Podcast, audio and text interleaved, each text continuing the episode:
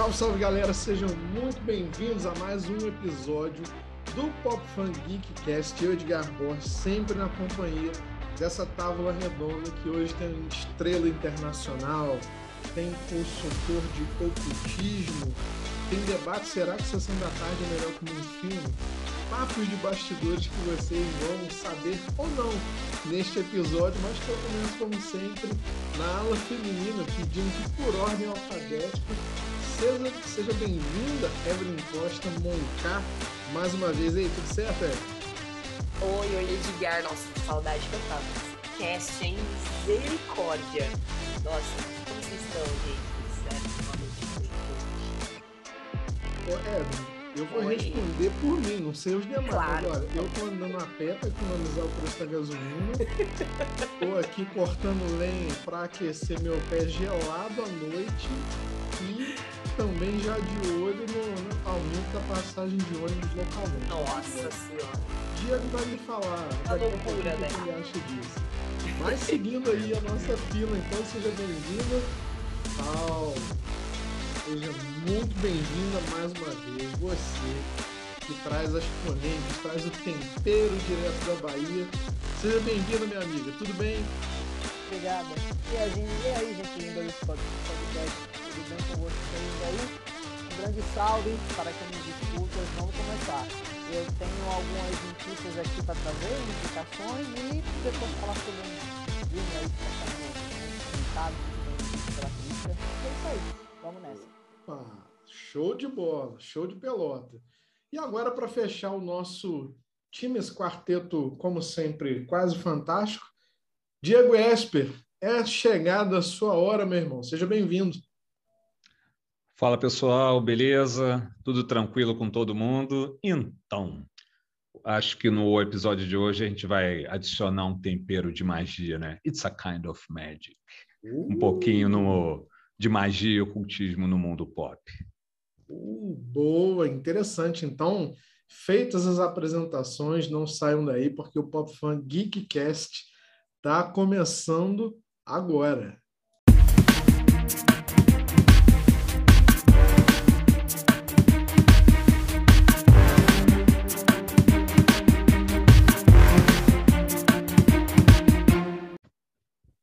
Vamos lá então, chegando mais um episódio do Pop Fan Geekcast nesse mês de maio ainda, segunda-feira, 23 de maio, você já está aí conosco, antenado nas notícias. Eu hoje eu quero inverter um pouco a ordem, jogar tudo para o alto, fugir da pauta pronta, porque Flávia Rodrigues com Z, Fal, vamos começar a falar de algo muito bacana que está na boca dos críticos e você, quando você expôs na nosso, no nosso grupo, eu falei, não, não acredito, mas é hora e o momento de falarmos de...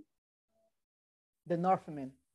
Nossa. Ou, eu não sei o título em português. O Homem do Norte. O Homem do Norte colocaram assim? Ficou eu, assim eu, mesmo. Eu achei, eu achei que fossem colocar, sei lá, o Viking, alguma coisa assim, sei lá, eu não, imaginei. Mas, é, perdão, manteve. galera, eu não procuro saber a, o, o título do filme em português, porque às vezes é mesmo tempo, não é descaso nem nada, não. Em inglês é minha língua tanto quanto o português, então é mais fácil, é mais rápido, mais prático. E aí eu sei que Edgar e meus colegas aqui, que são bibliotecas ambulantes de cultura geek, vão me consertar e vão me ajudar nessa hora. Mas e aí, gente? Vamos, Diga, vamos, Edgar, fala. Vamos lá, porque eu tô assim, curioso como, como todos aqui na nossa mesa, como todos que nos escutam no Brasil, pelo mundo, o Pop Fan Geekcast é mundial já, temos ouvintes até no Japão, descobri essa semana pelo, pela nossa... Oh, que legal! Pelo nosso feed. Longe, é, hein? Já chegamos a terras nipônicas. E eu quero saber de você, Fal. The Northman. O que que te encantou? Como é que você viu essa obra? É, em primeiro lugar, eu vou dar só uma, uma breve, um breve resumo, bem breve resumo aqui sobre é, a origem da, da mitologia é, nórdica, né? Então, por favor, é, a, a, mitologia nórdica são histórias e histórias e mitos que envolvem os deuses dos povos vikings. E todo o conhecimento, o que a gente sabe hoje da mitologia, foi conseguido é, por registros feitos e datados entre 700 a 1300 antes, é, depois de Cristo. Então, é, aliás, é, 700 antes de Cristo marca é, por, por, vários fatores, como e por muitas pessoas falam que seria o início da era viking. Então, dito isso, para a galera se situar mais ou menos, que a coisa é bem antiga, vamos falar do, do que eu achei mais interessante. É, a fotografia. Eu, eu realmente parei na, na fotografia de voltar, de voltar às cenas, entendeu? Inclusive até eu assisti ele no cinema, sim, mas depois eu te, tive acesso a assistir ele aqui em casa e eu fiquei maravilhada com a, a fotografia. É espetacular. É, sem falar as atuações, gente, é, é uma coisa incrível.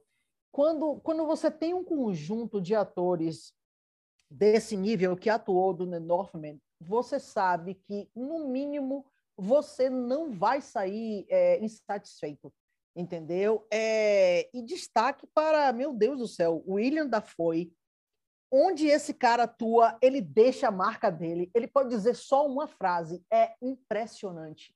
Ele, ele capta a coisa de uma, de uma maneira que é, é surreal. É, Alexander Sasgard, eu sou fã dele desde True Blood e, e vi o início da carreira dele fazendo vários papéis. Eu acho que ele é um cara, acima de tudo, consciente. É, ele sabe as escolhas, o que ele faz, ele sabe a, o limite que até onde ele pode ir como ator, que eu acho isso muito legal, e ao mesmo tempo ele quer descobrir outros limites é, como ator. A Nicole Kidman, que falar, né? Nem tenho o que falar eu acredito que Evelyn ficou encantada com o seriado que ela fez há, há pouco tempo na que saiu na Amazon, não foi no Amazon Prime? Da Nove Nove, nove Estranhos. Nove Desconhecidos. Nove Estranhos. Nove... Não foi isso? Evelyn gostou pra caramba, não foi nove isso? Desconhecidos. É, é Nove Desconhecidos, é. desculpa. Nove Desconhecidos, é muito bom, muito bom mesmo. Pois é, e ela, e ela faz, você, você vê a, a, a é tipo assim a qualidade da atriz que ela que ela é, né? Bem eclética. A, a guria que está chegando agora, certo? Anna Taylor Joy. Eu acredito muito nela, como eu acreditei quando eu assisti Christina Ricci pela primeira vez como Vandinha na família Sim. Adams. Foi a primeira vez. Aliás, ela já tinha Boa feito lembrança. filmes antes, mas eu acho que a, eu acho que ela atuou com Cher em Uma Sereia em Minha Vida, Minha Mãe é uma Sereia, alguma coisa assim, um título em português. Uhum. Ela atuou com Cher ali, mas eu acho que o papel dela mesmo, né? Eu acho que foi o primeiro que todo mundo ficou impressionado, foi a família, a família Adams. Ethan Hawke, todo mundo conhece, e parece que ele despertou de um sono de vampiro. Ele está realmente é, começando a atuar nas coisas e eu gosto dele, eu acho ele um ator muito legal e eu gostei da participação dele, sim, no Cavaleiro da Lua. Eu achei bem interessante a pegada que ele deu. É, um desconhecido é o cara que faz o, a, a personagem do irmão do rei, que é Ethan Hawke, que é o, eu acho que é Klaas Bang, eu não sei muito bem a pronúncia, a pronúncia dele. Eu adorei ele como Drácula, que é uma série da Netflix que precisa Sim. ser assistida. A pegada é boa e é diferente, certo? Tem uma mente aberta, vão assistir. É, é, bem legal o que, eles, o que eles fizeram, entendeu? Muito melhor do que certas coisas que tem por aí. E ele, eu gostei muito da interpretação da, da interpretação dele. O filme, gente, é uma mistura de muita coisa. Ele tem uma pegada de Hamlet, de Shakespeare, ele tem elementos da tragédia a, grega, é, mais em si o, a, o lance do complexo de Édipo, é, de Édipo né, que a, a Sigmund Freud falava. Ele tem misticismo, ele tem cultura, ele Olha. tem su, é, superstição. E é tipo assim, ele deixa você com um gostinho a mais.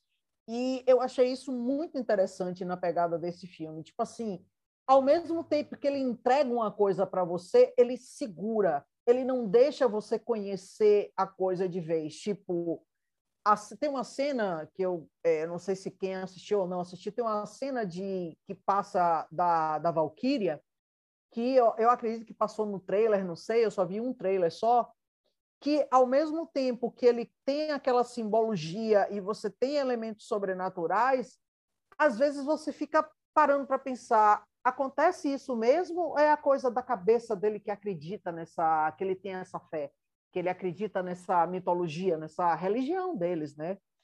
Então, é muito legal. E claro que eu tenho que citar a cantora Bjorn, que aparece é, no filme como uma bruxa, espetacular. Eu gosto, é outra que quando aparece nas coisas, ela sabe fazer muito bem o papel, o papel dela. Uhum. Inclusive, até quem coescreveu este filme é um dos caras que trabalha com ela. Eu me esqueci o nome, o nome dele, que é bem, é bem complexo, é, é, é bem louco, gente. É impossível de pronunciar. Mas eu acho que ele é conhecido na, na mida como. É, vai ser até estranho, acho que é Scorn, Scorn, Scorn, Jor, alguma coisa assim. No... John. É, é. John, é S-J-O-N, mas é aquela grafia. Né? É uma coisa assim. É, enorme, uma pronúncia assim difícil. E é isso que eu tenho que, que para falar. Vão, assistam, vão se distrair, curtam pra caramba. É uma viagem muito legal. É, tem elementos assim que você vai querer. Ah, eu quero uma explicação mais sobre isso.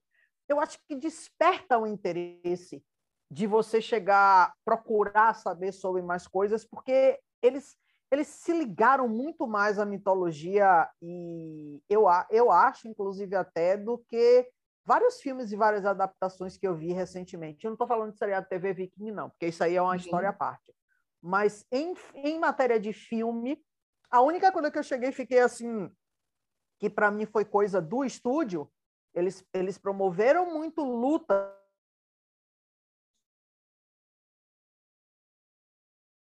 dada de graça.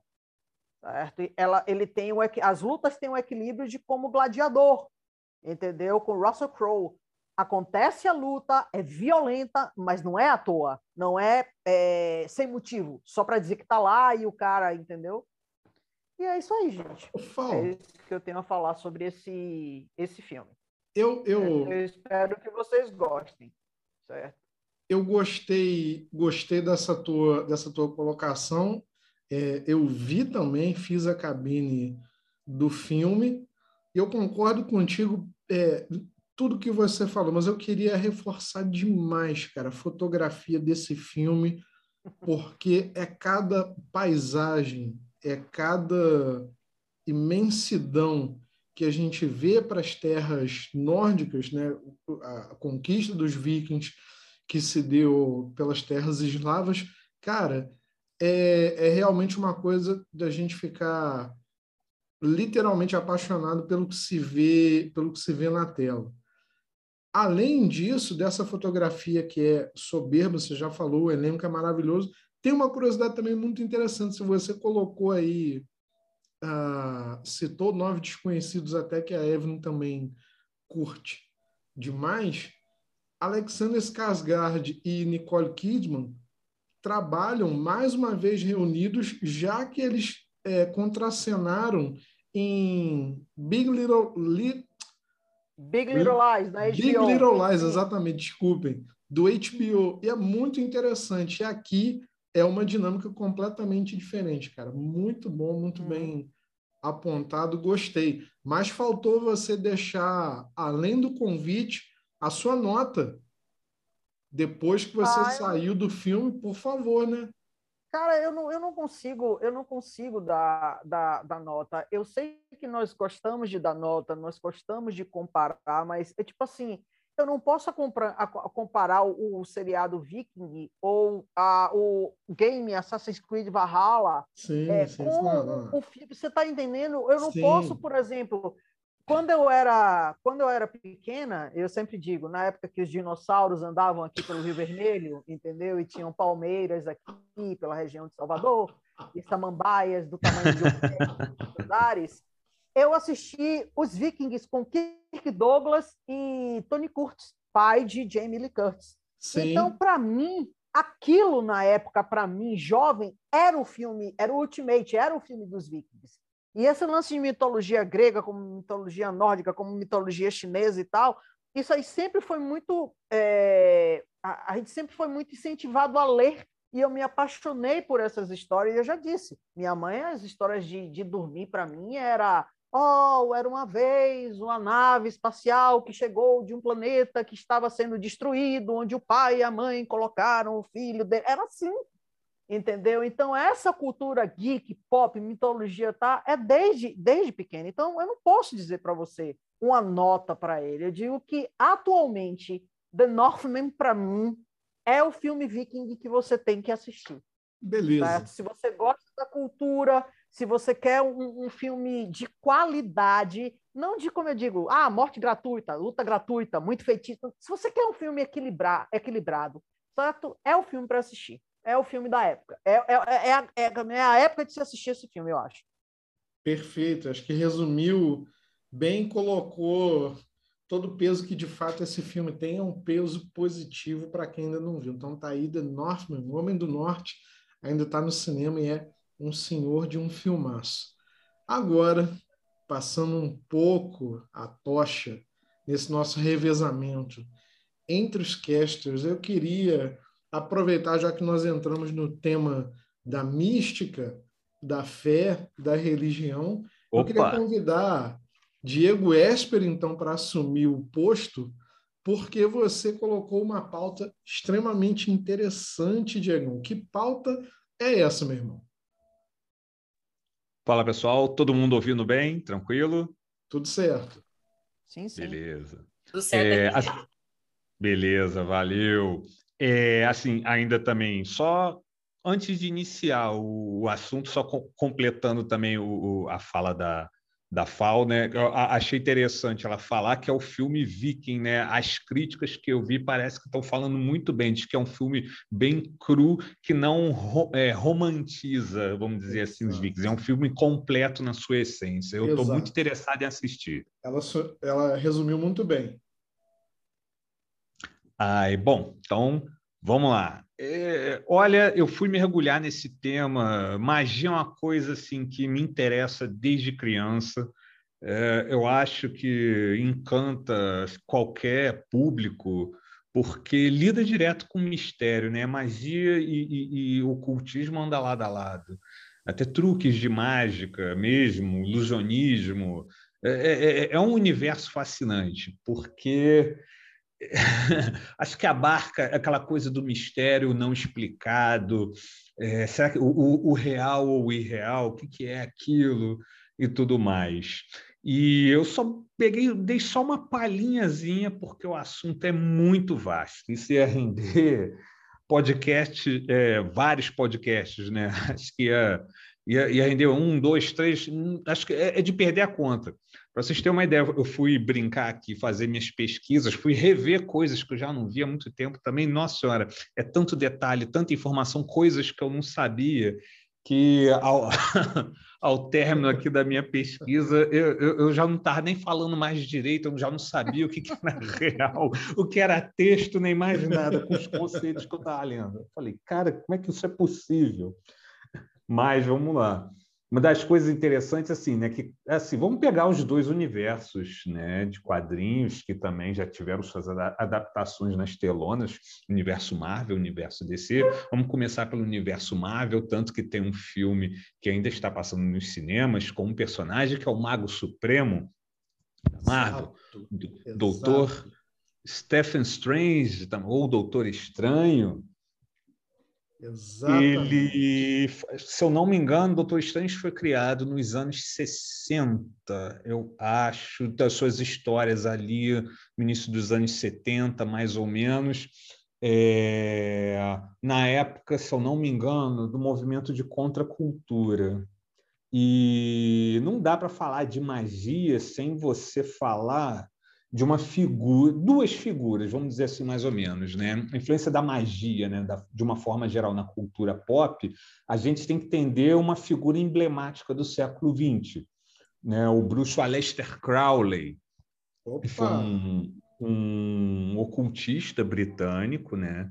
É, se não me engano, nasceu no início do século XX, eu acho. Eu sei que uh, a obra dele influenciou não só os quadrinhos, os filmes, inclusive uh, a música também.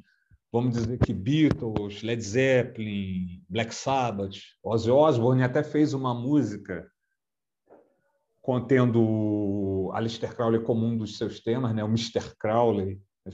Sim. Quem conhece rock, hard rock, um pouco de metal, deve saber. É...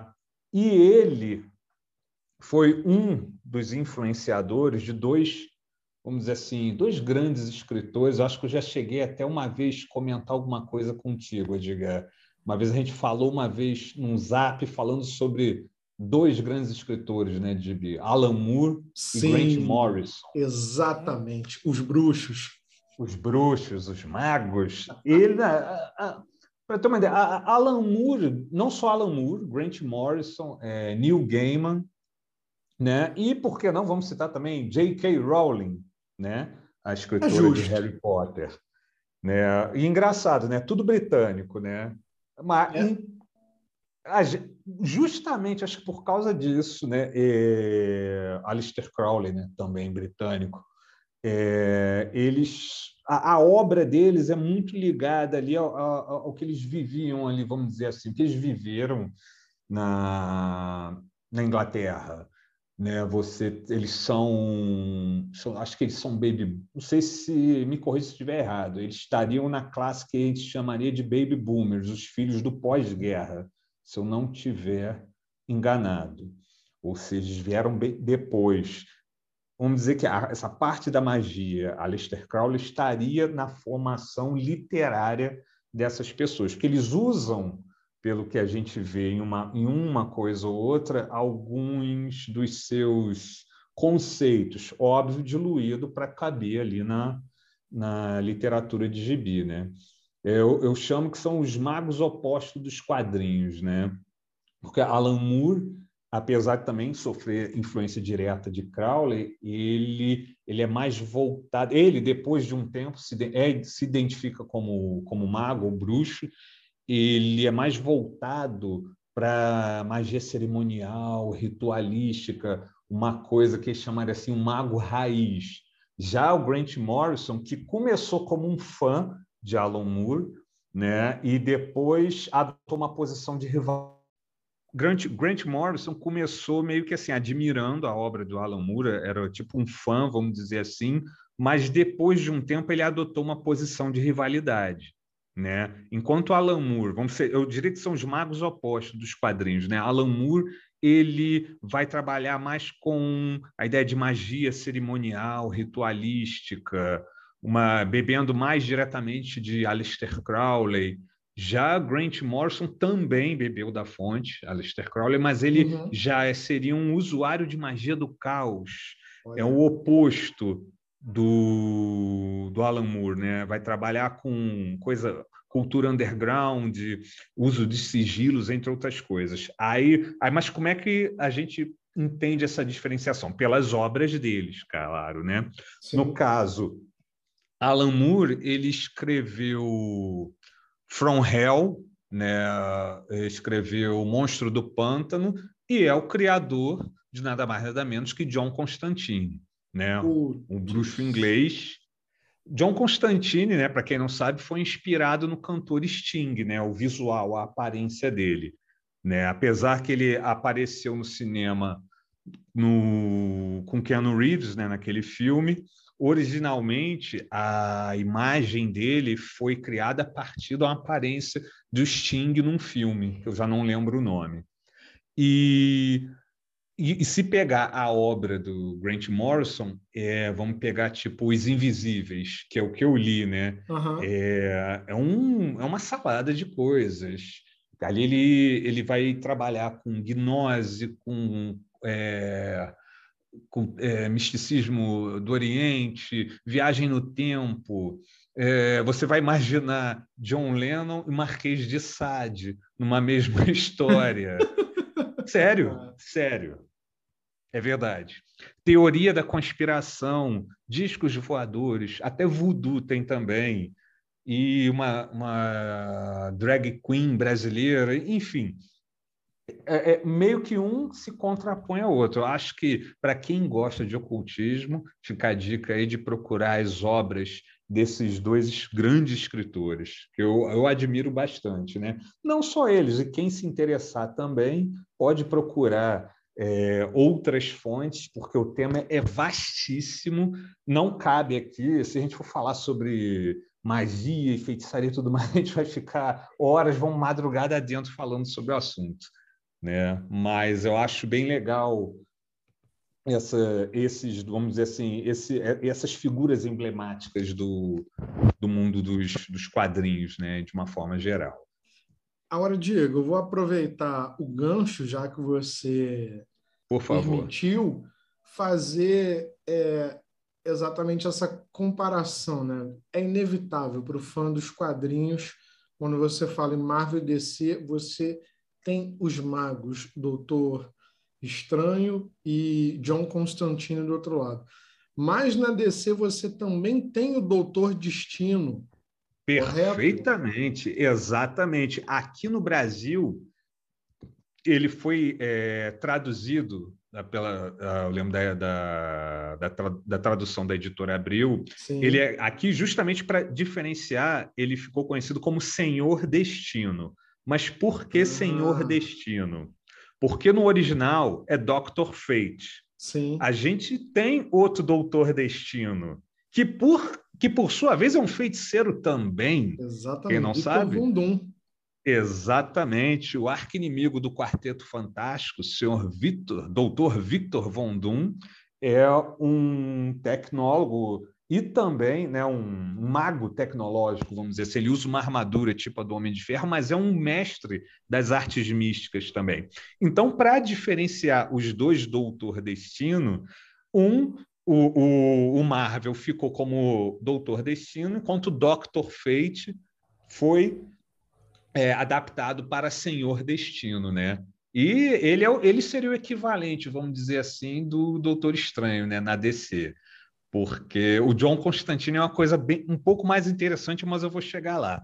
Né? Tanto o Doutor Estranho quanto o Senhor Destino usam né, objetos mágicos. Né? Enquanto o Doutor Estranho tem o olho de Agamotto, poxa, o Senhor Destino tem o elmo de Nabu. Nabu é, o Nabu é o, é o Lorde da Ordem, né? Que está ali radicado no elmo, que dá meio que assim o poder para o Kent Nelson, que é o doutor, o Senhor Destino original. Uhum. Agora que quem vê, quem assumiu o manto, eu acho que é o sobrinho neto dele, Khalid Nassur. Se você vê a, a inici... as letras iniciais dos nomes são as mesmas, né? KN. Tem essas coisas, né? essas brincadeiras, né? É, é característica, né? Agora, uma coisa interessantíssima, John Constantine, né? Ele é um... Ele ele tenta passar uma imagem de vigarista, né? E pegar as pessoas, fazer entrar nos jogos dele e cobrar favores. E ele adora fazer isso com demônios, anjos, entidades, fazer os seres assim mais poderosos que ele comerem na mão dele.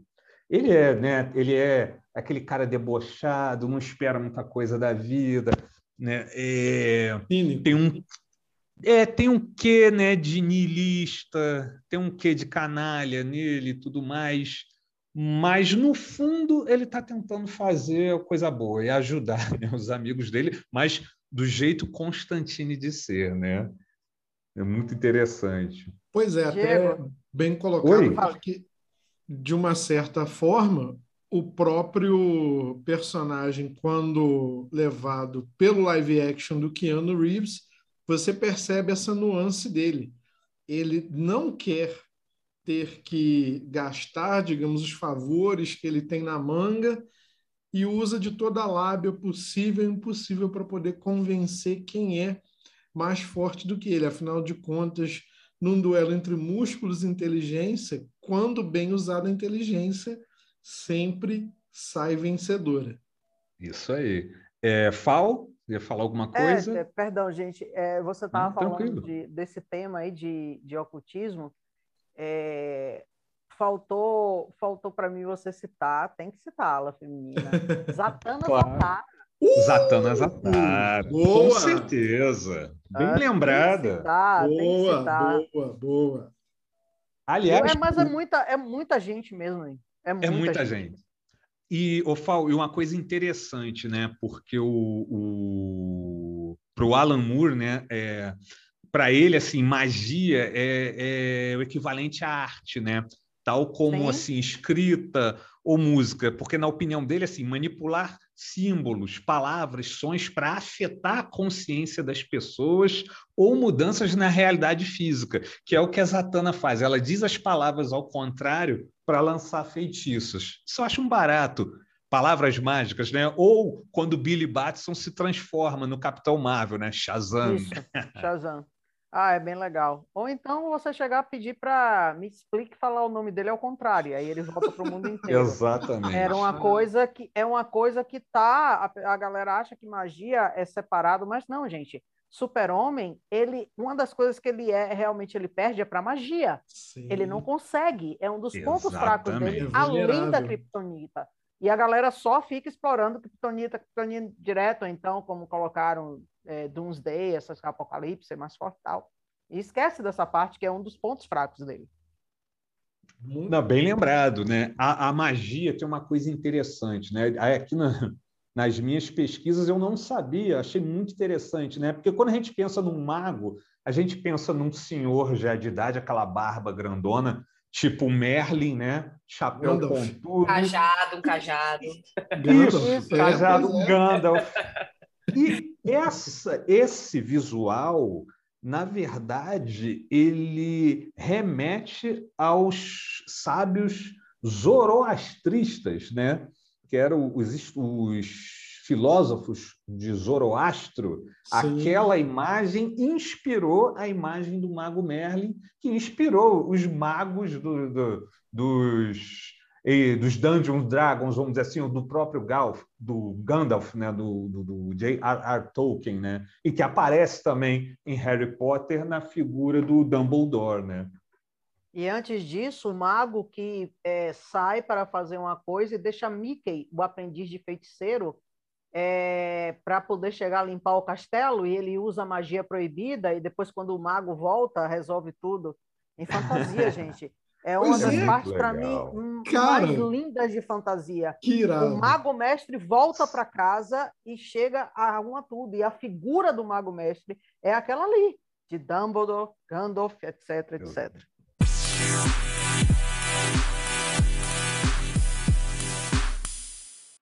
E agora é hora, depois de aulas de magia sobre a cultura viking, é hora da gente falar então da magia que é a tecnologia já que Evelyn Costa Moncar está entre nós. Mas antes de você já proferir as suas palavras iniciais, Evelyn, Diego e fala, eu tenho aqui alguns anúncios, algumas congratulações a fazer, que cometi uma gafe gigantesca no último episódio, pois que rufem os tambores. Produção, vamos botar aí o efeito dos tambores. Porque Diego Esper completou uma década de relacionamento, agora um senhor casado, parabéns, meu querido irmão Diego Esper, olha, palmas. Obrigado. É uma Obrigado. marca que massa. tanto, né? comemorada, celebrada aí, e parabéns. Calma que depois a gente vai entrar um pouquinho mais dentro desse assunto. E também, agora sim, já que é a vez dela, Evelyn Costa, que também, a partir de agora, já está, digamos assim, definitivamente compromissada. É isso mesmo, Evelyn? Chega para cá. Isso mesmo, gente. Agora estou morando com a minha amada, né? A gente conseguiu yeah! um espacinho para nós. Aê! Oficialmente morando juntas, um grande passo, né? E agora é engraçado. Eu estava até lendo algumas matérias de que os jovens, né? Eles preferem, ao invés de casar e morar junto, preferem fazer o inverso, né? Vai morar junto, deu certo, casa, não deu certo, né? Cada um no seu e já era. Mas é isso aí. Posso te dar, posso te dar o melhor conselho que você não me pediu? E claro. Diego há de, de concordar? Cara. Claro que sim. Assinar a certidão é só uma consequência. O mais importante vocês já têm, que é a união pelo relacionamento. Então, pô, Exatamente. Com certeza. adiante. O resto é só. Bendito. Só o resto burocracia. é só burocracia. Exatamente. Nossa Senhora. Bem falado. Boa. Toca no verde, toca no verde. Exatamente. Evelyn, aí nesse ritmo de descontração, eu disse, né, anunciei na abertura do, do episódio, você está trazendo um tema extremamente interessante, importante para quem está aí com a gente, para quem curte o, o podcast e que é gamer. Vamos lá, porque a partir de agora eu vou sentar e assistir mais uma aula. Então vamos lá, eu, separei né, esse tema, é um tema que eu acompanho já há um tempo, desde esses primórdios ali de que surgiu, surgiram esses, esses debates.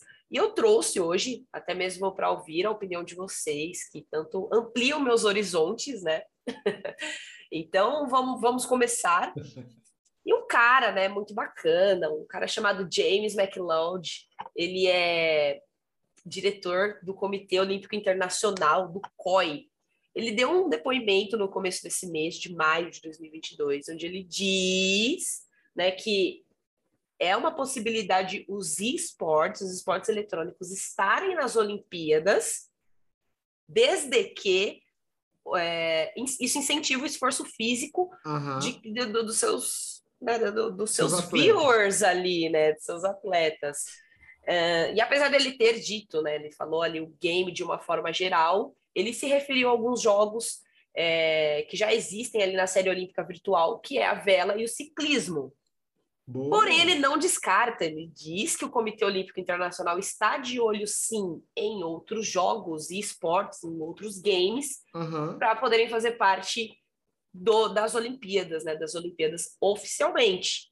Já aqui no Brasil, pelo nosso Comitê Olímpico Brasileiro, o presidente Paulo Vanderlei Uhum. Né? Abre aspas.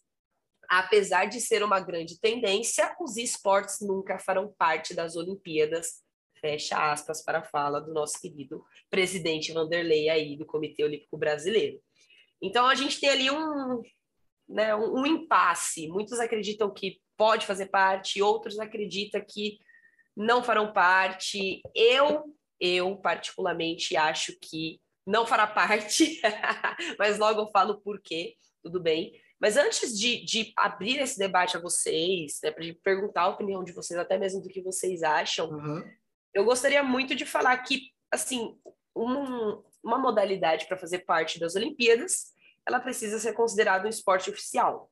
Exato. Para um esporte ser considerado oficial, ele precisa, primeiro, ter regras fixas.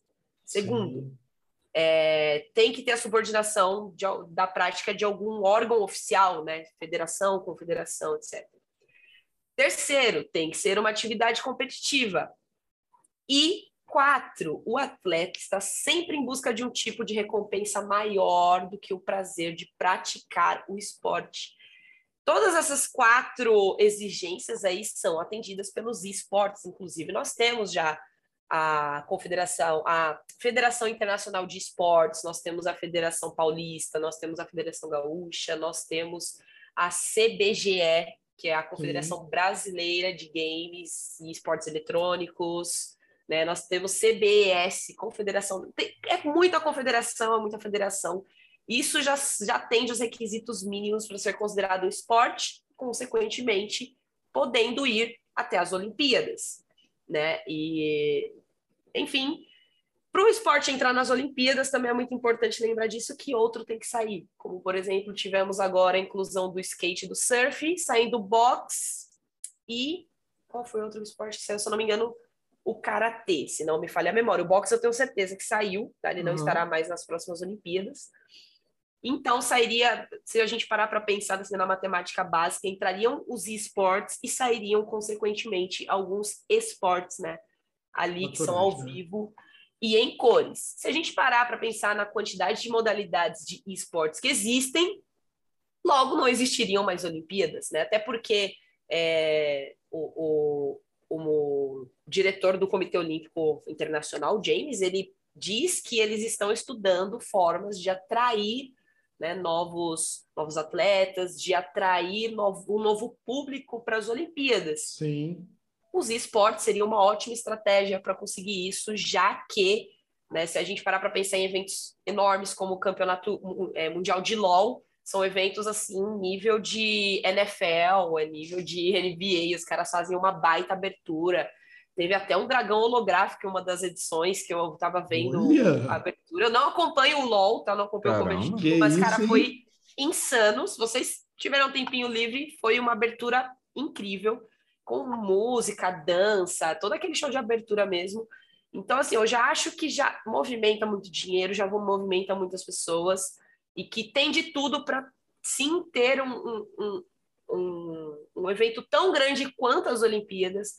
Mas eu acredito que estando dentro das próprias Olimpíadas daria um quebra no que realmente significa, né, o que realmente significam as Olimpíadas desde lá da sua criação na Grécia antiga, quando o homem cultuava o corpo. A gente agora falando como educadora física, tá? Licença. Eu, por favor. o corpo dos deuses e acreditavam que os homens, né, que, que ganhavam aquelas batalhas, eles eram semideuses e cultuavam eles.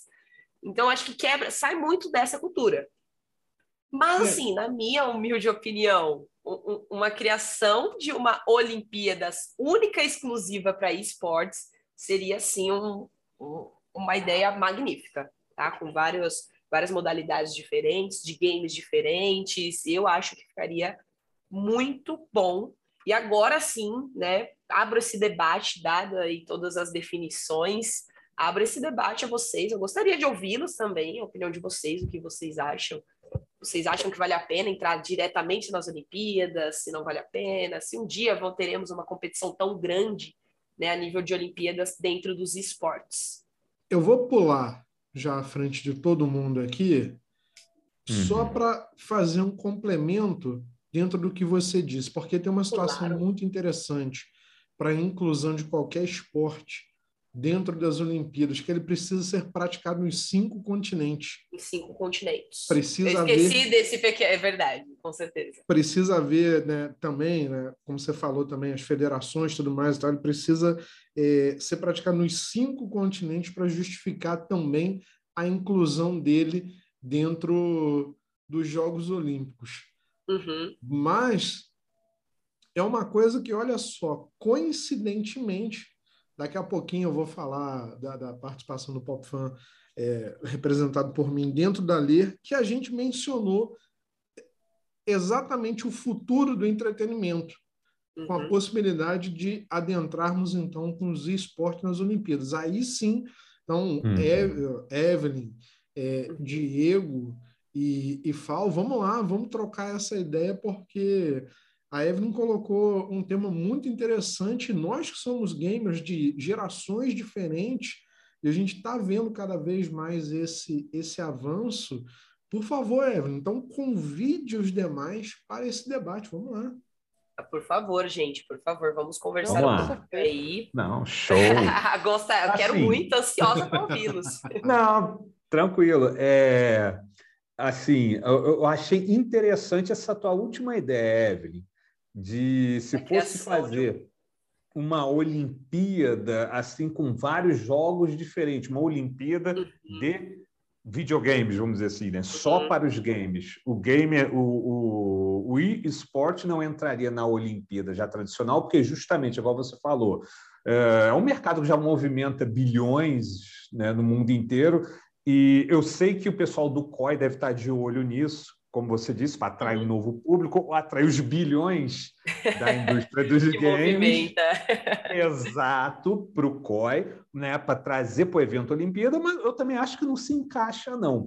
Porém, uma Olimpíada só de esportes, eu já acho uma ideia muito interessante. Essa, eu, eu, eu tanco essa ideia. não, eu, eu realmente acho, tá? Eu, como, como eu me formei em educação física e o que mais me chamou a atenção dentro da área foi exatamente a, o movimento do corpo humano. E quando tem as Olimpíadas, Sim. eu fico vidrada na televisão 24 horas se deixar, porque eu gosto de assistir desde a abertura, todos os campeonatos que tem. Ah, poxa, eu nem acompanho tanto hipismo, por exemplo, mas nas Olimpíadas eu acompanho, faço questão de acompanhar, porque é muito bonito ver o movimento do corpo humano, né? E quando a gente fala de esportes, a gente, a gente sabe que são trabalhadas outras coisas e tudo mais, mas eu acho que dá essa quebra, não não, não teria como. É a mesma, mesma coisa, por que, que não tem o, o, o xadrez nas Olimpíadas? Apesar Isso. de ser um esporte, né? Não, não é chamativo. Ninguém quer ver um, assistir as Olimpíadas para ver 2K por é um, pelo amor de Deus, não estou, né? Diminuindo a importância do xadrez. Eu sei que não, é um, claro um esporte incrível, mas Sim. assim, as pessoas querem ver o movimento do corpo humano. É para isso que as, a Olimpíadas ela foi criada para isso, né? Elas foram criadas por isso, para ver a capacidade de testar o limite do corpo humano. E Com uma, certeza. Um, cara, cara, isso aí, incrível. Eu, eu tô ouvindo vocês falando aí, eu tô viajando em tanta coisa, em tanta possibilidade. e, é tipo assim, o que Evelyn falou é básico. É, eu concordo com ela, talvez uma coisa é, colocada só para gamers seria legal e iria uhum. movimentar realmente muita gente, muito dinheiro. E eu acho que de repente seria alguma coisa também para tirar esse estigma, né, de nerd, de gamer, uhum. que não uhum. sai, não toma sol, não faz nada. Como ela, como ela mesma, ela é uma, uma profissional, ela é, educa, é, como é educadora física isso. e é gamer. E ela isso sabe aí. o que é isso aí, movimentar o, o, o corpo. Então, é, por outro lado, eu acho que colocando um esporte de é, gamers na Olimpíada seria também para, tipo assim, é... não poderia, poderia não colocá-lo como oficial, mas colocá-lo só para justamente tirar o estigma também, apresentar uhum. que também é uma forma de, de esporte. Mas para mim, competição, game da Olimpíada seria mais uma como se fosse uma atração. Ó, gente, a gente um momento especial da Olimpíada. Existe uhum. o esporte, existe. Uhum. Vamos também praticar outro tipo de game, que é o game é, de raciocínio, pensamento, é, você ser quick, é, reagir mais rápido na é, hora. Reflexo. De uma, reflexo, essas Sim. coisas que você também precisa ter como, como um atleta. De uma jogada em alguma coisa, enfim. E, é, sei lá, a galera chega, fica, fica falando é, de chegar às competições de, de, de videogame eu acho que também são, são, são, são legais no, no ponto de, tipo assim, quem é que está se movimentando? É só você ou sua personagem também lá está se movimentando? E aí isso foi a hora que eu viajei assim, gente, até que ponto a gente vai chegar? Ao ponto de a gente chegar a criar personagens holográficos da gente? Do jeito que anda a realidade virtual, do jeito que anda a, as coisas, a, até que ponto isso passa a deixar de ser sermos nós e começa a ser coisas criadas a, só o nosso intelecto movido ali. É só o nosso intelecto que se exercita, entendeu? É, é muito é muito louco. Em relação às Olimpíadas, para fechar, é, momento único na história das Olimpíadas, um negro ganhando a medalha de ouro bem debaixo do nariz. oh, é, isso aí é. Desce detalhe. Desce O próprio maravilha. disse, eu apertarei a mão dos vencedores. E ele teve que fazer isso, foi é histórico, né? Pois é, é isso aí foi um momento triste que me fez boicotar as Olimpíadas. Ah, a China o, a Praça Vermelha, a dominação da Praça Vermelha pela passeata e a morte de pessoas sendo atropeladas uhum. por tanques. Sim. E toda aquela, aquela coisa de aquela, aquela falsa bandeira da China, todo mundo, é, a tocha tá passando, tá? E a galera sabendo que o exército estava na cidade para todo mundo ficar rindo, sorridente, alegre. Uhum. E eu não sei, eu estou muito é. decepcionada com as. É, eu estou muito decepcionada com as Olimpíadas. Eu acredito que do jeito que a maioria das coisas andam, as Olimpíadas vai ficar uma memória, sabia, gente? Se a galera não souber é, é, preservar a tradição e levar adiante um futuro, vai ficar na nossa memória, entendeu? Vai ficar. Isso aí.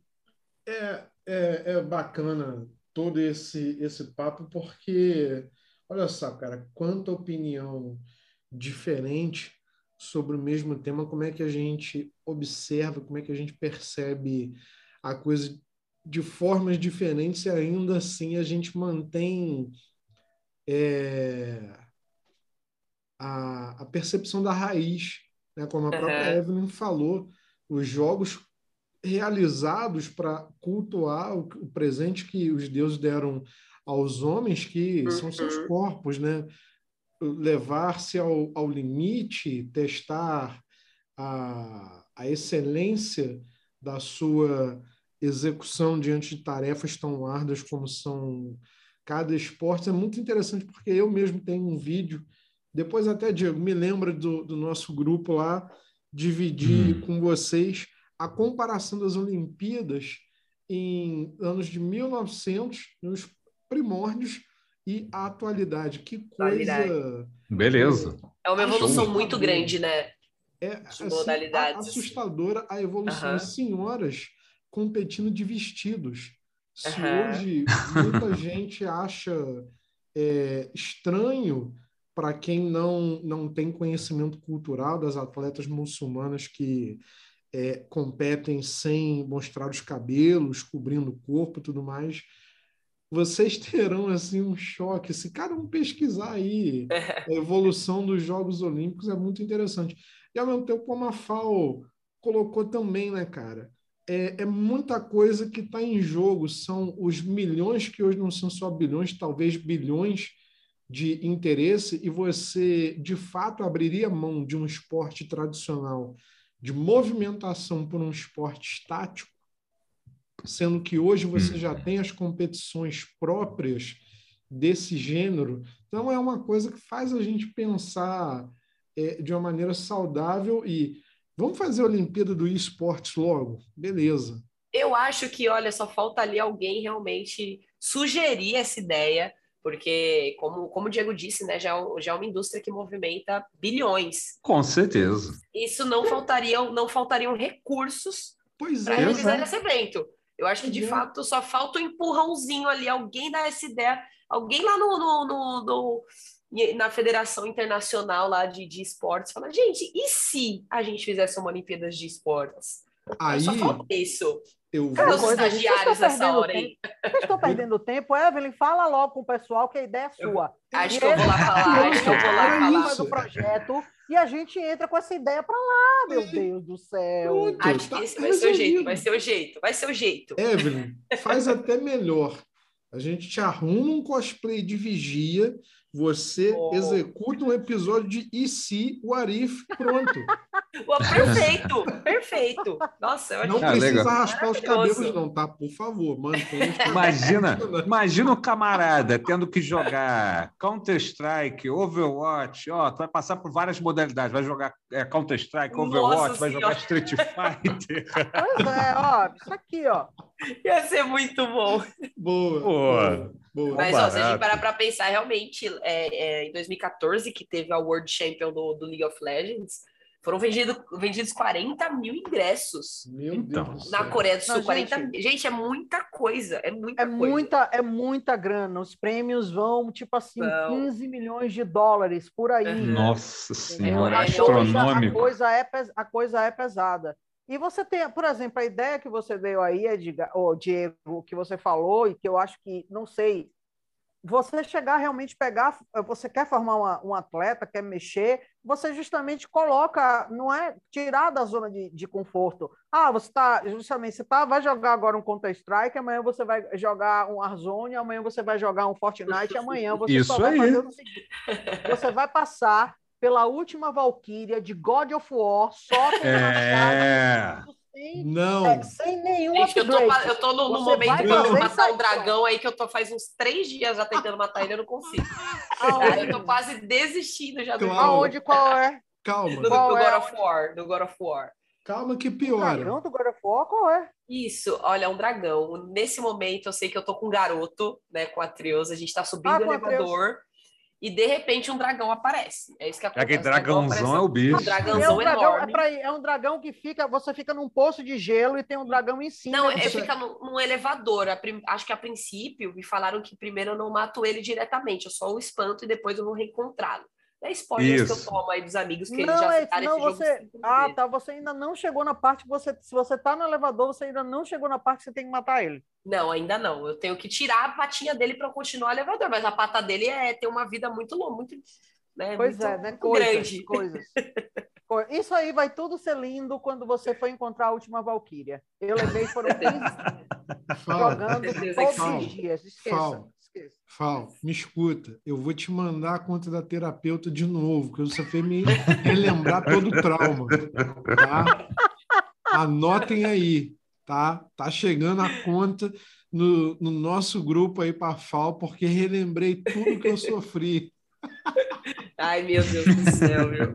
Eu já tô querendo já desistir do jogo já. Mentira, não, não, não, não, não, O jogo é lindo, não, não o jogo é lindo. Não, tem isso, não. Não, vai até o fim. Tá vai até o fim. Confio, vale a pena, vale a pena. Tá rindo você vai lá, você vai conseguir sim. Rindo, tá rindo, de nervoso, pânico, rindo né? de nervoso. Exato. Ô, Evelyn, pra gente Oi. fechar então essa essa pauta que foi muito legal, aí trouxe uma discussão muito muito bacana, participativa aí de todos. Eu espero que todos que estejam nos ouvindo em qualquer parte do, do globo também é, tenham se divertido. Que você só então sacramente aí a sua opinião. E aí, esportes Olimpíadas ou Olimpíadas de esportes? Bom, é, eu acho que realmente deve haver uma competição fora das Olimpíadas, né? Boa. E manter ali o, o, o, verdadeiro princípio das Olimpíadas, né? A cultuação do corpo, o movimento do corpo humano. E eu acho que, como eu havia dito, existem recursos para isso, existe é, estrutura também.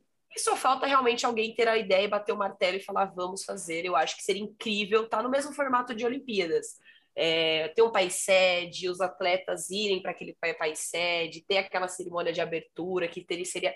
Che... Olha, já estou viajando, cheio de referência a vários dos jogos que estão né, entre as modalidades. E, nossa, seria magnífico. Hum. Eu acho que valeria muito a pena, mas eu acho que dentro das Olimpíadas que já existem, não, acho, né, acho que cortaria completamente ali a vibe das Olimpíadas, né, do que é, do que são as Olimpíadas. Boa, perfeito.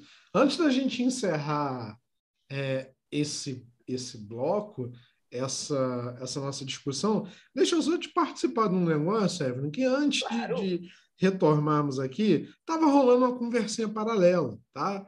Uhum. Aquele nosso grupo, grupo uhum. família, que todo mundo se ama. E tem dia que se amam até demais. Eu quero participar, você ouvinte, que você saiba que nos bastidores do Pop Fan também tem lado A e lado B. Como? O lado A da Força estava discutindo em paralelo sobre as melhores HQs de magia. Então, agora aqui ao vivo, para quem está acompanhando, Fal e Diego, comentem aqui, nesse, nesse tempinho que resta, comentem aqui. O que, que vocês estavam falando de coxinha? Peraí, peraí, deixa eu te falar.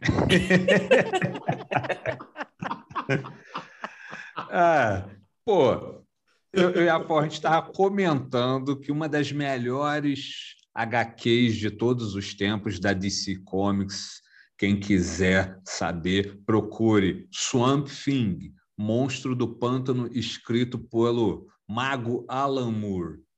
Uma vez eu li, quando era criança, a FAO também, acho que teve a mesma a FAO teve a mesma experiência. Eu li quando era criança, pô, quando saía naquele gibi de formatinho da editora Abril, né, no Brasil. Uma cena em que o monstro do pântano vai atrás da amada dele, não sei se no inferno, em outra dimensão, enfim, já tem muitos anos que eu li, eu vou até reler. É, ele está acompanhado de outro personagem místico, o Phantom Stranger, o Vingador Fantasma, acompanha o monstro do ponto e eles chegam numa dimensão que eles têm que falar com o espectro. O espectro, para quem não sabe, é um fantasma poderosíssimo que tem o poder de um dos anjos primordiais e a missão dele é levar a justiça, custa o que custar. Só que é uma justiça divina do Antigo Testamento, para ter uma ideia, né? Enfim, eles têm que falar com ele e eles estão diante de um vazio enorme e, e o monstro do pântano pergunta onde está o espectro? Aí o Vingador Fantasma fala não, ele está abrindo os olhos e eles são tão pequenininhos e o espectro é imensidão, é como se ele fosse ali a encarnação do, da fúria de Deus mesmo. É um troço assim que eu, com oito anos de idade, eu fiquei assim, hã? embasbacado com aquilo.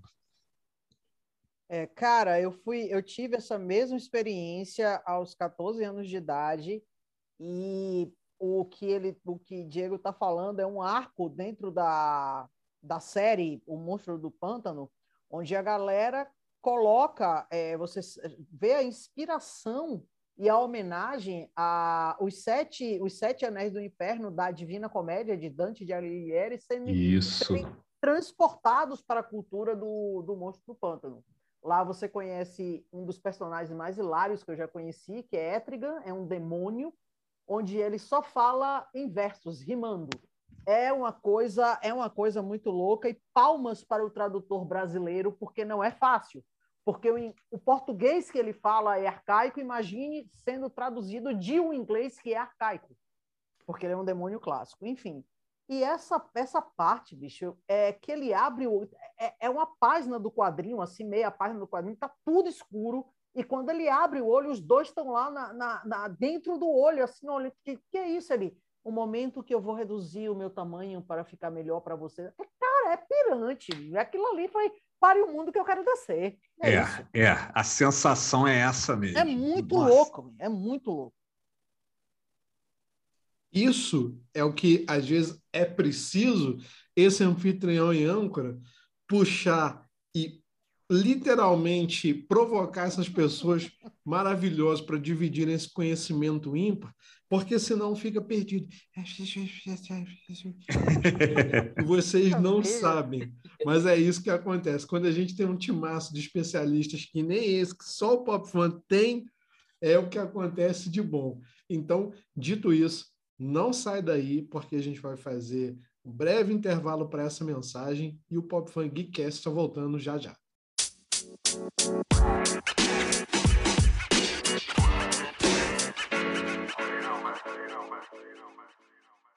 Pois é, pessoal, hoje contando com a colaboração e a participação da Fal Rodrigues, Fal com Z, Rodrigues com Z, Diego Espero, nosso Diegão também, Evelyn Costa, Moncar, e agora eu, o anfitrião do espaço, este que humildemente vos fala, gostaria de contar um pouquinho da participação que o Pop Fan teve a convite aí do espaço Geek, né, do Salão Geek. Fomos convidados então para a nossa primeira incursão em um grande evento, fizemos a tivemos a presença do Pop Fan na Ler, que chegou à sua quarta edição. O evento que aconteceu durante os dias de 9 a 15 de maio, né, praticamente há pouquíssimos dias, uma semana atrás, se a gente for contar fielmente. Então, trouxe aí, olha, muita coisa boa, muita novidade. O que é a Ler? Primeiro de tudo, a Ler, na verdade, era uma celebração do Festival da Leitura, né? é um evento voltado para a educação e a diversidade. É um evento que traz para si a responsabilidade de formar, fomentar uma nova geração de leitores. E foi muito bacana porque nós tivemos presente nos dias 10 e 11 de, de maio, ou seja, terça e quarta, e o evento que foi quase que de um domingo a outro, né? Teve o dia é, especial, teve a abertura do evento no domingo de forma fechada, contou aí com mais de mil autores, ilustradores e artistas. Olha, só para vocês terem ideia, galera, foram mais de 750 atividades realizadas durante todo o evento. A gente viu muita coisa legal, eu confesso. Eu peço desculpas que eu não fiz muitos registros por conta de compromissos e horários dentro do evento e queria também observar realmente sem a obrigatoriedade de estar como imprensa, já que estávamos ali como palestrante. E foi muito legal porque a gente viu de perto né, é, o, o Rodrigo França, a Zélia Duncan, o Eduardo Bueno, a Vilma Piedade, Lenine, Elisa Lucinda, também o MV Bill, ou seja, pessoas de diferentes áreas do entretenimento e da cultura, da música também, estavam ali partilhando da sua paixão pela leitura. Só de curiosidade, comentar com vocês de uma palestra que a gente assistiu, é, falo plural porque eu estava acompanhado da minha irmã, e nós participamos da palestra do, do Raimundo Fagner, né, o cantor Raimundo Fagner, é, ah, que lindo. convidado para participar de uma, um bate-papo com convidado e também mediadores. Agora me fugiu o nome da, da,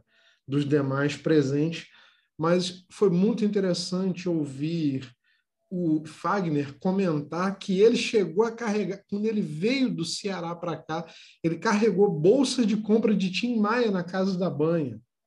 E que tudo isso ajudou a formar a personalidade, o caráter dele, porque o Tim Maia era uma pessoa extremamente expansiva, abraçável, procurava ajudar todo mundo, todo mundo que ele encontrava que pelo interessante. Caminho.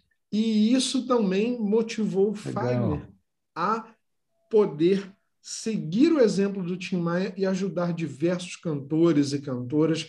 Ele falou de parcerias extremamente celebradas, infelizmente algumas rupturas de amizade, de parcerias, coisas muito interessantes que normalmente a gente não vê quando o artista se apresenta no, no seu seio natural, né? no veio da música. E foi muito importante isso porque, por exemplo, nós tivemos mostras de José Saramago, o lendário escritor e, por que não, a primeira dama da literatura também nacional, Clarice Lispector. Tudo isso foi muito bacana e incentivou, por exemplo, um trabalho no lançamento do livro Rocinha sob Lente, onde quatro moradores da comunidade relataram o dia a dia na favela e isso trouxe muito mais gás para quem estava lá, serviu de inspiração e óbvio que o palco geek onde a gente teve presente também trouxe aí palestras com Eduardo Miranda. Eduardo Miranda, Diego Fal vão lembrar, a, a, a Evelyn não porque é mais jovem do que nós, mas o Eduardo Miranda é o causador da cultura pop no país, porque foi ele que trouxe na bagagem de viagem ao exterior a ideia de implementar Cavaleiros do Zodíaco na extinta TV Manchete. Então, Eduardo. Falou disso com muito carinho, com muita satisfação. Também falou de Guerra nas Estrelas. O André Gordirro, autor literário aí do Fantástico também, da fantasia é, de aventura, estava lá para falar de seus livros dos Portões do Inferno, das Lendas de Baldura, muito bacana. Afonso 3D, que agora é podcaster, também Marcos Castro esteve lá presente, e nosso amigo também, irmão lá, né, Diego, do grupo dos influenciadores, o Manuel Castro Alves, o Final Boss, também teve aí uma palestra falando Bacana, sobre legal. o filme. Dividimos também uma palestra com o público, ou seja, foi uma festa sem, sem precedentes. E por que, que a gente está trazendo esse tema para aqui? Porque é cultura. A cultura, como a gente falou, está presente não só na tela do cinema, mas principalmente nos quadrinhos. Os quadrinhos também é uma forma de literatura, nos livros de, é, de Tolkien, também em diversas outras literaturas que ajudam a expandir tantos e quantos universos que a cultura pop produziu, seja através dos seus autores, dos seus escritores, mas também dos seus ilustradores, dos seus quadrinistas que compõem esse grande universo. Então, olha só, só para vocês terem ideia da gama de atrações, de tudo que aconteceu lá dentro, foram mais de 400 profissionais envolvidos na produção do festival, ficou impecável, mais de mil artistas né, participando do evento em diversas categorias, como autores, ilustradores, é, N, N gêneros que a gente possa citar em espaços de 50 mil metros quadrados totais, com 750 programações acontecendo, muitas delas simultâneas, era até difícil a gente poder escolher qual o melhor evento para a gente assistir dada a, a gama e a oferta de conteúdo. E mais de 256 mil visitantes. Tudo isso realizado ali no Pier Mauá, né? logo na, perdão, na parte central do Rio de Janeiro, ali de fácil acesso para quem está na zona sul, da zona norte, é, pertinho da estação do, do, VLT. Cara, e foi muito importante a, a participação de todo o público que estava lá. A gente, durante as palestras do Pop Fan, nós tivemos é, recepção de público, pudemos interagir, e mais uma vez, o nosso compromisso aqui é dizer e fomentar a você a seguinte ideia: leia.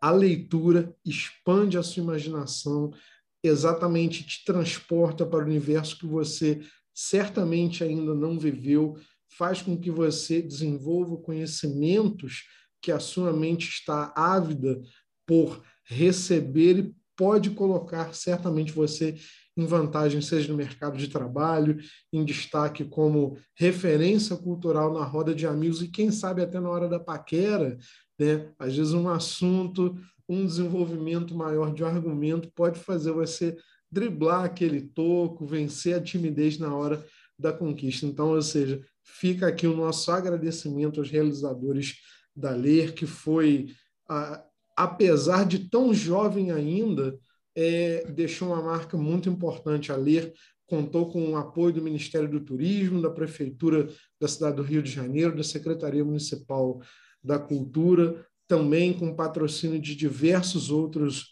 órgãos e entes públicos e particulares, né, as famosas PPPs, parcerias público-privadas, e também aconteceu por meio de realização da Lei Municipal de Incentivo da Cultura do Rio de Janeiro, a lei do ISS. Então, novamente aqui, nossos agradecimentos, em especial a Henrique Granado e os amigos da Level Up Produções. Bom, dito isso, galera, eu acho que agora foi praticamente um monólogo, já que é, eu precisava de fato deixar aqui essa mensagem do que foi a, a ler para gente, seja como é, participante, mas também num olhar público. Eu gostaria de só fazer uma pergunta para cada um de vocês. Que obra da cultura pop que abriu as portas para vocês no âmbito da literatura? Ih, rapaz, isso aí vai ser difícil, assim... Você está dizendo o quê? Gibi, livro? Qualquer uma. Qual é a primeira é, eu... que você se lembra de ter exatamente lido e sentido apaixonado por aquilo, seja livro, quadrinho, qualquer coisa, mas ou seja, a cultura nas páginas, como é que você pode classificar, Diego? Olha, eu vou até comentar, assim, começando agora, se me der licença, é... então vou pegar um gibi das antigas que me remeteu até agora, né, por conta do falecimento do grande artista George Pérez. Pérez, puxa. E eu lembro de Crise nas Infinitas Terras. Acho que aquilo ali. Eu falei, nossa, como é que eu amo esse universo de super-heróis. Eu quero ler mais, conhecer mais. E estou aí até hoje. Excelente. Excelente. Não podia ter começado diferente. Fal, minha amiga, você, qual é, obra da cultura pop você primeiro consumiu e qual é a sua memória? Cara, minha memória é bem antiga. Eu tinha sete anos de idade quando é, minha mãe comprou para mim, dizendo que eu ia gostar, é, um livro que era a primeira, era uma das primeiras publicações e um dos primeiros formatos de quadrinho. E essa obra era Tarzan, de Edgar Rice Burroughs. Olha! Onde os, a revista bom. quadrinho era assim: cada página tinham quatro quadrados e neles eram contadas as histórias. Foi a, a, a, foi a primeira lembrança que eu tenho, porque logo depois que eu, que eu lia, eu lia muito livro e livros que eu depois só fui ter memória de, depois, porque com sete anos, tal, você, ao mesmo tempo que você lê e tal, muita coisa você se esquece. mas o meu primeiro contato com a cultura de quadrinhos e tal, que eu, a partir daí eu comecei a acompanhar a revista de quadrinho, comprar revista de quadrinho, foi essa, essa revista. Anos depois eu comprei ela na 48ª edição, é, em formato especial para eu ter na eu ter na minha coleção. É, puxa, é, é emocionante ouvir você falar de, de Tarzan, porque é uma das obras mais importantes na formação de qualquer leitor. Eu imagino a, a, o impacto que isso tenha te causado após degustar Não, uma obra tão importante. Fico, fico realmente feliz de ouvir, de ouvir isso de você.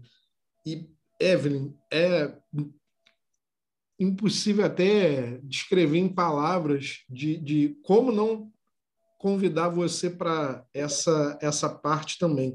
Que obra da cultura pop teve importância e influência na sua vida? Bom, acredito que não só na minha, mas de todas as pessoas que nasceram, né, próximo ali a, a 1997, que é o ano que eu nasci, mas sem sombra de dúvidas, né, eu comecei a, a adentrar esse mundo da literatura através da Turma da Mônica. Fiz a Turma da Mônica.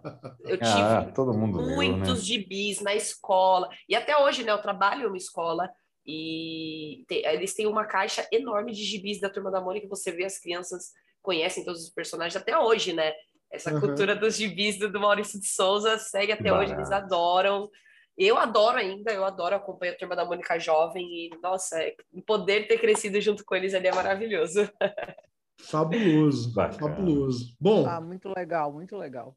Cumpridas as formalidades, então agora a gente já relaxa um pouquinho mais nesse bate-papo maravilhoso que sempre acontece aqui no Pop Fun Geekcast. Galera, é a hora da gente fazer aquela cerimônia já tradicional, cumprirmos com um ritual que é partilharmos com os nossos ouvintes as nossas recomendações de quaisquer obras da cultura pop, seja filme, livro, game, para que possam curtir também tanto quanto nós. Então, pela ordem de hoje, vamos lá. Fal Rodrigues, conta aí para a gente quais são as suas recomendações para quem está conosco.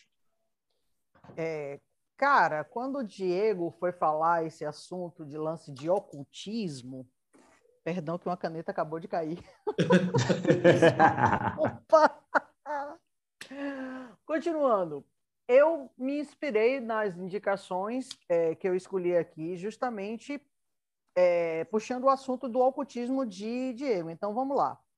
A primeira coisa foi um lance que eu vi um teaser essa semana e eu hoje assisti o trailer que eu ainda não sei o título de português, gente, perdão, mas o nome do filme, o filme é Three Thousand Years of Longing. Eu não sei se vocês assistiram esse Idris trailer. Elba. Exatamente. Eu não sei se vocês assistiram esse trailer. Por favor, assistam esse trailer. E não vejam mais nada. Aguardem o filme. Porque um filme que tem Tida Wilson, Wilson contracenando com Idris Elba são motivos suficientes para você, para você querer assistir. E Acabou. o meu único spoiler que eu vou dizer para você é o seguinte: Idris Elba faz um gênio um gênio da garrafa, galera. Que nem Aladim. Ele faz um gênio da garrafa. Da garrafa. E isso aí, assistam o trailer. Assistam o trailer. Então, hum. isso aí é uma indicação. Assistir esse trailer. E depois vocês veem aí o que, que vocês vão fazer. Eu indico vocês, como livro e livros, eu indico vocês irem conhecer a história e a, as, os livros de uma coisa nossa, de uma coisa da terra, de André Ferreira da Silva, conhecido como André Bianco. Vão Opa. ler os filmes dele. A maioria do universo de vampiros. O primeiro livro que eu li de André Bianco se chama O Vampiro Rei. Eu sei que não foi na ordem que deveria, mas foi um presente de um amigo meu que sabia que eu adorava um monte de é, coisas sobre vampiros e tal, que eu adorava toda essa uhum. cultura de quadrinhos, tá? Então, gente, é coisa nossa.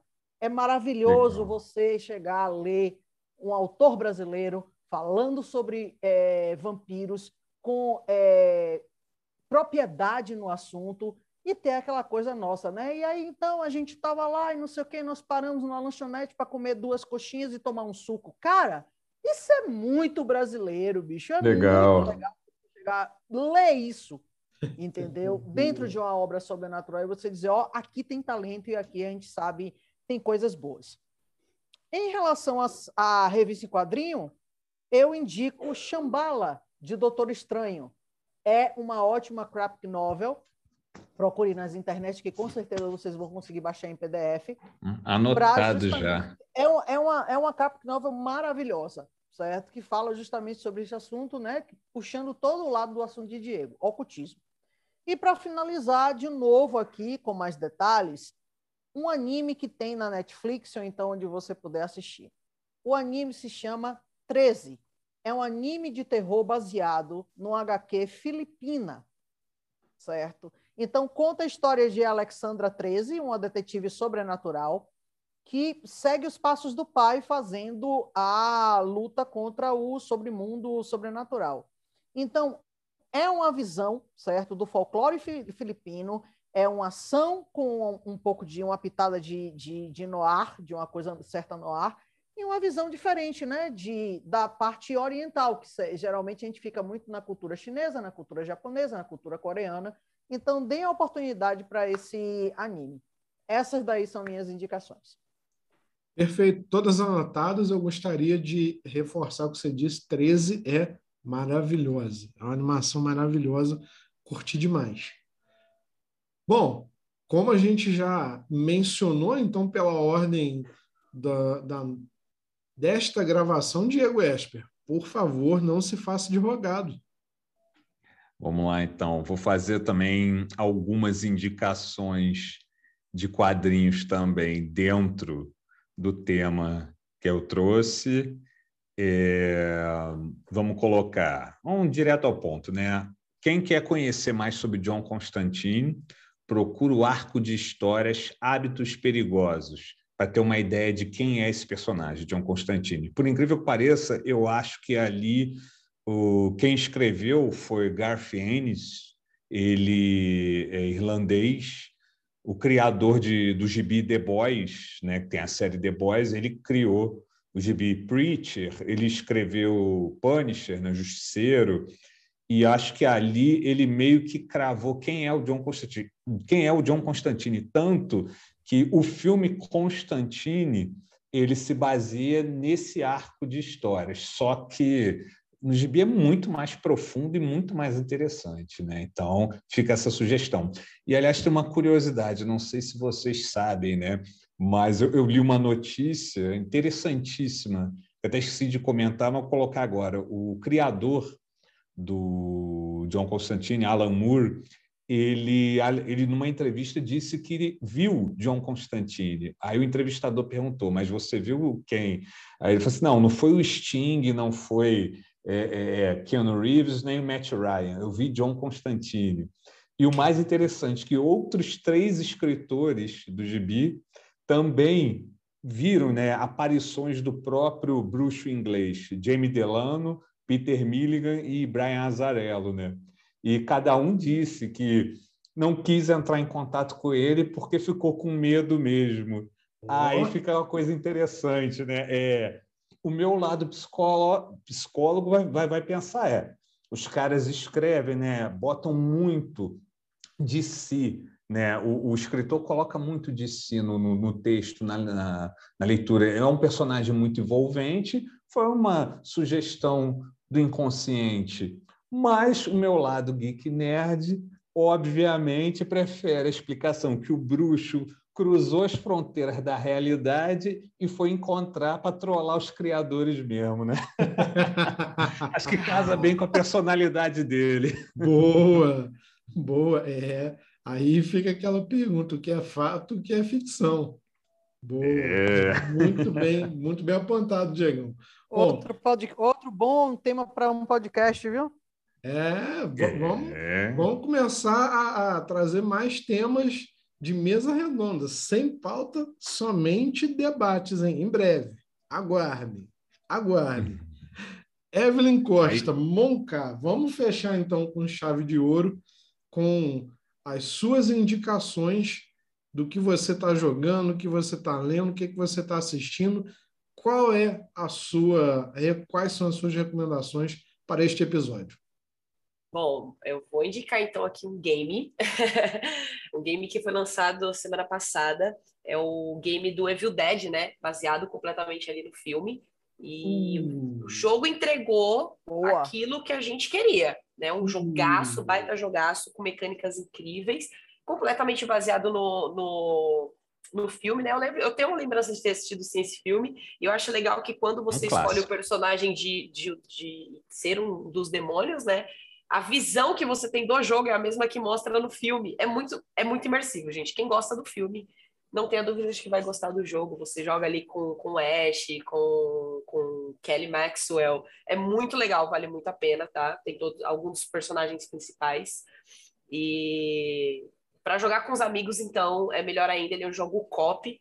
É, está disponível já nas plataformas de venda, de, do, tanto do, pelo console como pelo computador também. Então, fica aí minha indicação. Chama a galera para jogar que vale demais a pena só posso dizer uma coisa. Hail for the King, baby. Gente, é muito legal, é muito legal porque o Bruce Campbell que dubla, tá? Exatamente. Ele dubla o personagem principal. Eu, acho, eu achei magnífico eles terem tido essa atenção, né? Porque você vê que é um baita fanservice dentro de um jogo magnífico que eu tenho certeza que levou o, o Evil Dead, né? O, o filme, para essa geração que provavelmente não conhecia como filme, né? Mas Boa. conhecia o seriado. Ash. Sim, sim, sim, sim. The Evil Dead, né? Eu vi, mas eu vi muita gente que não sabia do filme, não sabia do seriado, ah, tá, conheceu tá, tá. através tá. do game. Viu o game, oh. curtiu, falou, poxa, legal, vou atrás para assistir. Aí começaram a curtir bastante. Ah, que ótimo. Tá aí uma nova geração que está se descobrindo. Bom, legal. E então, passando a chave no cadeado, eu trago a vocês uma recomendação de uma excelente produção disponível no HBO Max. Eu até coloquei nas minhas redes particulares, depois pedi a nossa produção pelo PopFan para colocar link, fazer um elo dessa, desse breve resumo, que é a produção espanhola chamada La Unidad, ou seja, a unidade. Como o próprio nome diz, é um time de policiais de elite, de investigadores, né, de serviço secreto espanhol também, voltados para o combate ao terrorismo. A, a produção, que iniciou as gravações em 2020, né, em plena pandemia, praticamente, né, foi, perdão, foi lançada em 2020, ela foi gravada parcialmente em 2019, parte também em 2020. Tem na sua primeira temporada seis episódios que trazem muita atenção dessa unidade quando uma simples batida, uma simples investigação acaba revelando que um dos maiores, se não o maior terrorista procurado na atualidade, ele acaba caindo no, no poder da polícia, então isso causa uma represália por parte de seus seguidores.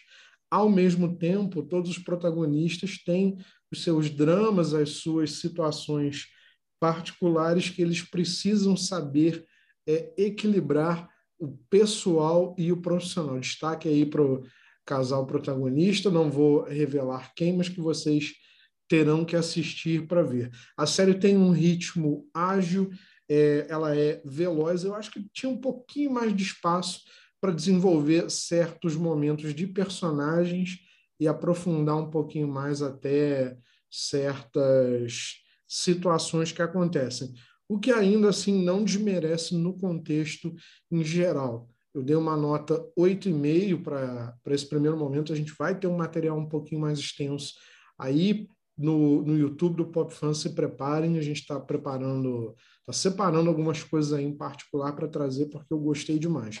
A segunda temporada já está sendo disponibilizada aos poucos. Hoje, data em que nós gravamos, sexta-feira, 20 de maio, é, a terceiro episódio, se não me engano, já está disponível, eu não consegui verificar. Preparem-se, porque a terceira temporada de La Unidade também já está em fase de pós-produção. Então, é uma série que é, recomendo, assistam, quando vocês começarem a assistir, vocês não vão conseguir desgrudar dessa produção espanhola muito legal, muito bacana, e que é baseada em relatos reais de investigadores, de policiais, de detetives de, uh, com, da divisão de combate ao terrorismo do governo espanhol. Então, ou seja, uma produção muito bacana, está lá no HBO Max. Galera, eu acho que a gente deu todos os recados e recomendações aqui para quem está conosco. Alguém quer deixar um beijo, um abraço aí em especial antes da gente nos despedirmos? Cara, eu gostaria de encerrar com uma mensagem aqui. E... Por favor, fala. Rapidinho, que eu acredito que seja seja legal, seja legal. Galera, tenham cuidado e mais critério, certo? equilíbrio e discernimento são necessários para evitar a sua transformação em um vegetal hidratado por água de mídia e redes sociais e alimentado pela luz artificial dos reality shows e smartphones. Quem diria que o plano do charada de Jim Carrey em Batman Forever iria dar certo, hein? Todos controlados por oh. não só uma caixa, mas por hum. várias caixinhas luminosas. Então, para a gente fugir disso, cara, siga a gente do Pop Fan nas redes sociais, no podcast. A gente não diz a nossa opinião, entendeu? De boa, a gente indica, a gente brinca, a gente fala o que realmente é gostoso. Dinheiro é bom? Claro, maravilhoso. Mas não é tudo e não é clichê, tá? É isso aí. Beijão daqui de Salvador, Bahia.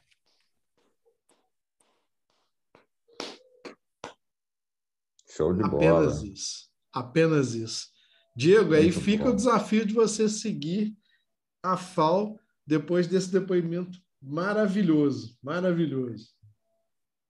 Então vamos lá, deixa. Quero primeiro os agradecimentos. Eu sempre gosto de agradecer a participação aqui. Eu acho um barato estar aqui, trocar conhecimento, se divertir também, porque a gente se diverte bastante fazendo isso, eu tenho certeza. A gente ri, a gente, eu aprendo aqui várias, várias coisas que às vezes, como já disse em, em, outros podcasts, né? às vezes a gente não consegue abarcar todas as notícias, então eu acabo sabendo de alguma coisa por você, pela FAO, pela Evelyn, eu acho isso muito legal. Então é um privilégio estar aqui.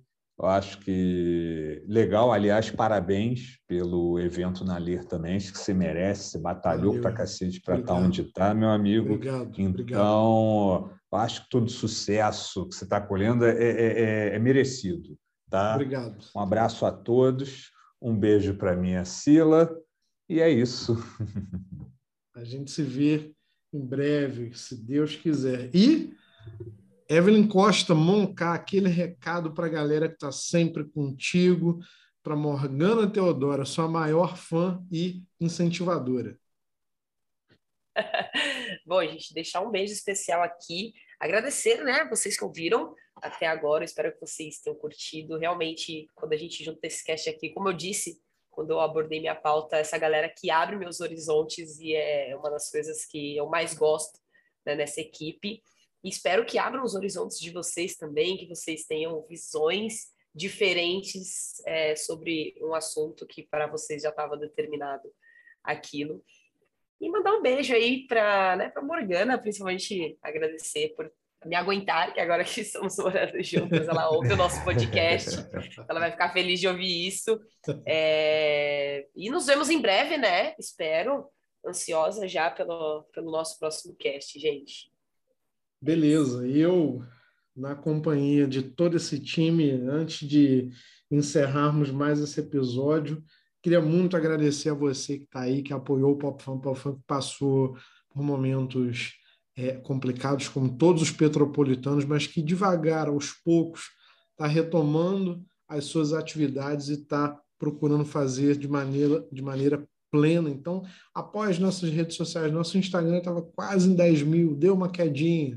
Ajuda, recomenda aos amigos. A gente está todo dia postando as principais novidades, acontecimentos nosso YouTube, que eu queria deixar muito também, Evelyn, para você. Um beijo ó, especial, agradecendo a você pelo comentário que você fez lá na crítica do Doutor Estranho. Eu procuro sempre é, trazer opinião sincera, sem spoilers, incentivando para que as pessoas possam ir ao cinema e que também é, apreciem com um pouquinho mais de, é, avalia, de senso crítico e possam avaliar um pouquinho melhor a obra também, não só enfiar goela abaixo como uma pílula no automático. A cultura pop é isso, celebração, encontros, felicidades, reuniões, como mais esse episódio do Pop Fun Geekcast. Então, eu, Edgar Borges, mais uma vez, agradecido demais pela companhia de Flávia Rodrigues, Afal, Diego Esper, Evelyn Costa, Moncar, mas principalmente a você que está aí do outro lado, está nos ouvindo. É para você que a gente produz esse programa, esse bate-papo.